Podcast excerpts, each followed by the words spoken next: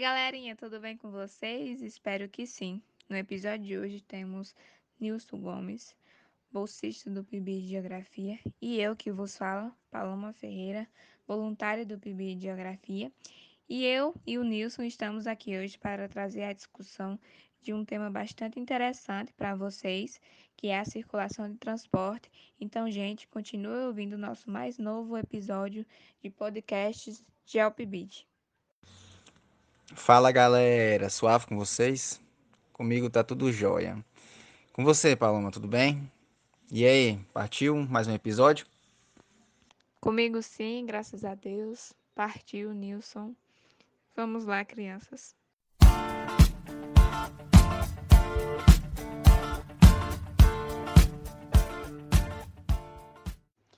De início, é bom a gente entender né, que a circulação de transporte ela é de extrema importância para chegar no mundo globalizado e de informações rápidas que temos hoje.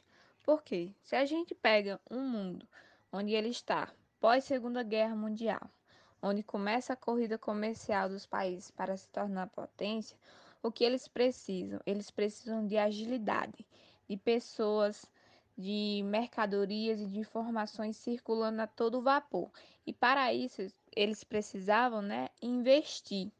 E isso se dá onde? Nos transportes, nas rodovias, nas hidrovias e ferrovias, enfim, na criação e aperfeiçoamento dos transportes. Dada isso, né, quando o país fazia isso, né, o que acontecia? Ele expandia sua área comercial e, por consequência, aquele país, né, aquele espaço geográfico, ele era valorizado. Saindo um pouco agora do, da questão do geral, né, e partindo agora para a questão mais específica, o transporte marítimo, que é aquele que acontece pelos mares e oceanos, é, teve um aumento significativo a partir do início da globalização. Cerca de 80% da circulação de mercadorias é feito por meio desse transporte.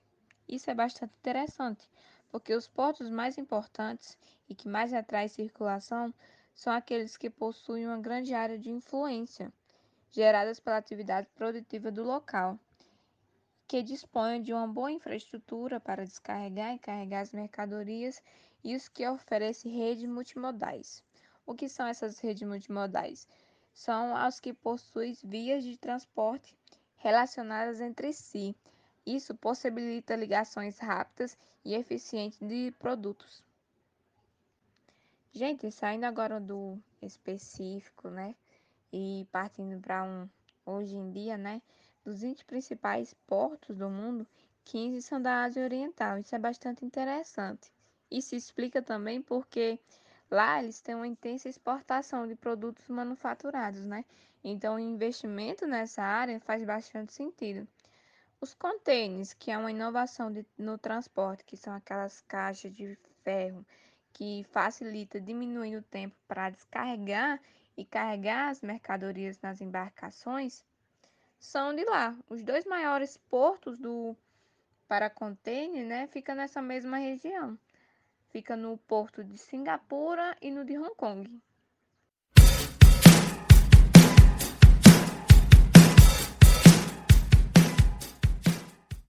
Um outro tipo de transporte que é bastante utilizado também e que é bom é o transporte rodoviário, que é aquele que acontece por meio de rios e lagos dos países, já é um transporte mais interno, né? É um transporte de baixo custo que tem capacidade de carga pesada, o que é bom, né? Aí já no Brasil, que é um país que possui uma boa faixa litorânea, uma boa faixa hidroviária navegável, as hidrovias no Brasil elas são pouco utilizadas. Alguns motivos são porque faltam infraestruturas nos portos ou porque tem pouca profundidade, e isso dificulta na hora de atravessar. No entanto, ainda possuímos portos de destaques, conhecidos como os corredores de exportação, pois estão associados às redes multimodais, que são aquelas que têm é, são relacionadas entre si, então tem uma eficiência melhor na hora de descarregar e carregar os produtos.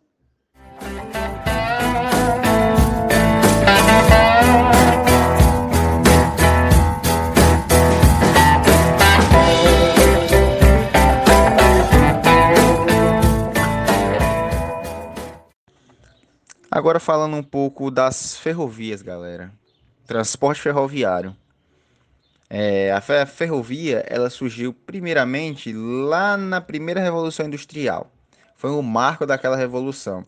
Ela teve um papel muito grande na economia, no desenvolvimento do, dos países desenvolvidos, aliás, das regiões envolvidas. Na Europa, onde foi o surgimento, como também nos Estados Unidos e no Japão. A ferrovia ela foi o primeiro transporte na questão de levar muita carga e ainda levar passageiros de uma maneira muito rápida. Além disso, a ferrovia ela foi importantíssima para as transformações do espaço geográfico, porque a partir dos percursos é, ferroviários começaram a surgir cidades, começaram a surgir indústrias e aceleraram no fator econômico. As vantagens das ferrovias naquela época e hoje em dia também é pelo fato de transportarem grandes cargas de materiais, como madeiras, minérios, além dos próprios passageiros, de uma maneira rápida e um custo acessível, no caso, algo em conta. Trazendo um pouco para o Brasil, é, a primeira ferrovia que se instalou aqui foi em 1854, lá no Rio de Janeiro, com essas mesmas intenções de transportar materiais e também pessoas. Hoje em dia, as ferrovias ainda são bastante utilizadas, porém já perderam muito seu espaço devido às, às rodovias. Mas mesmo assim, ainda são bastante utilizadas.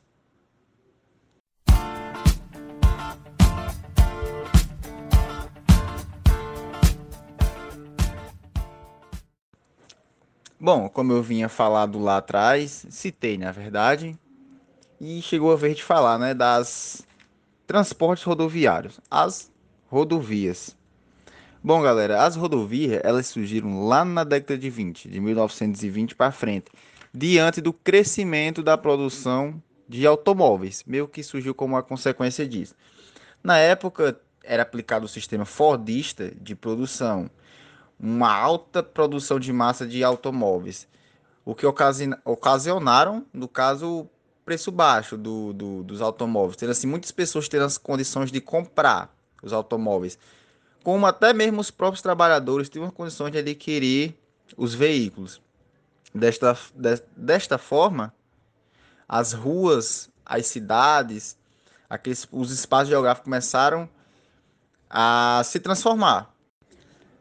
As ruas ficaram mais largas, é, estradas com dois lados, começaram a ser construídas avenidas, é, pontes, túneis, viadutos, BRs, tudo isso para a circulação dos veículos.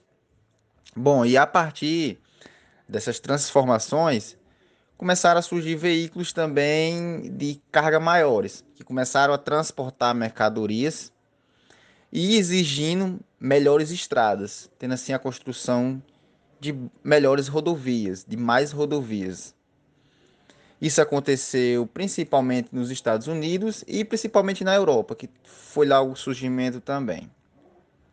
Já no Brasil, as primeiras rodovias começaram a surgir a partir de 1930, com a criação do DNER, que é o Departamento Nacional de Estradas e Rodovias. É, pois bem, as rodovias elas têm uma integração maior entre os lugares, além de ser uma maneira mais flexível e fácil de se, de se transportar. Além disso, em algumas regiões, aconteceu a questão da privatização das rodovias. E o que, que seria isso?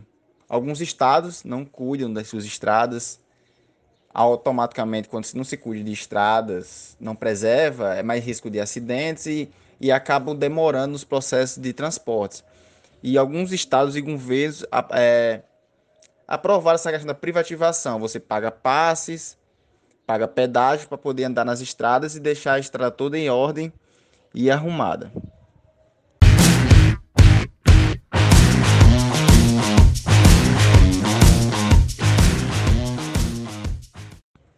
Agora, para finalizar o nosso podcast, galera, vamos falar dos transportes aéreos, os aviões. Quem que não lembra aí da primeira história do avião construído por Dumont? É.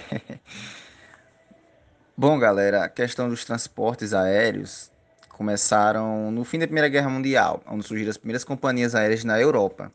Porém, não era um meio de transporte muito utilizável e muito conhecido, além de ser um pouco caro e perigoso ainda na época. Só a partir da metade do século XX que o transporte começou a ter um aumento, esse transporte aéreo, porque os aviões foram sendo construídos mais em massa e ganharam uma capacidade melhor.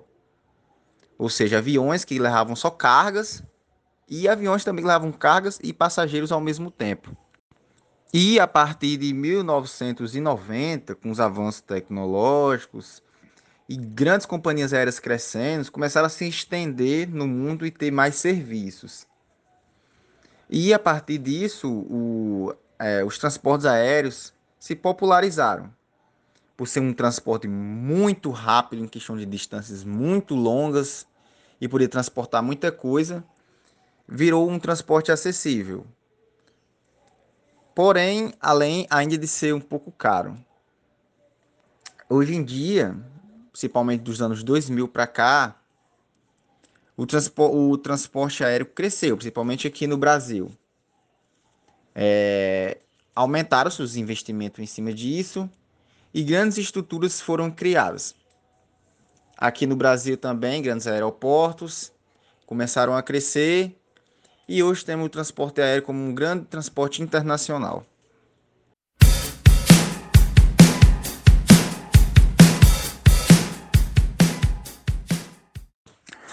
E é isso, galera. Chegamos ao fim do nosso episódio por hoje.